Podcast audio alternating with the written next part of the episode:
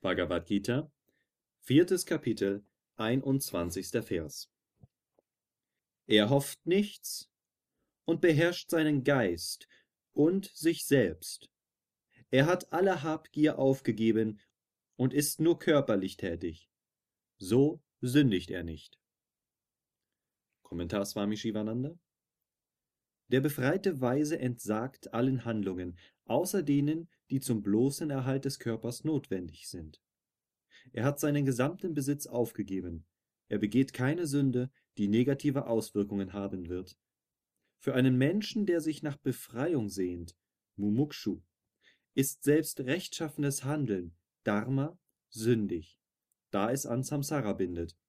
Dharma ist für ihn eine goldene Fessel. Auch eine goldene Fessel ist eine Fessel. Ein Weiser ist frei von beiden, Dharma und Adharma, Gut und Böse, Tugend und Laster.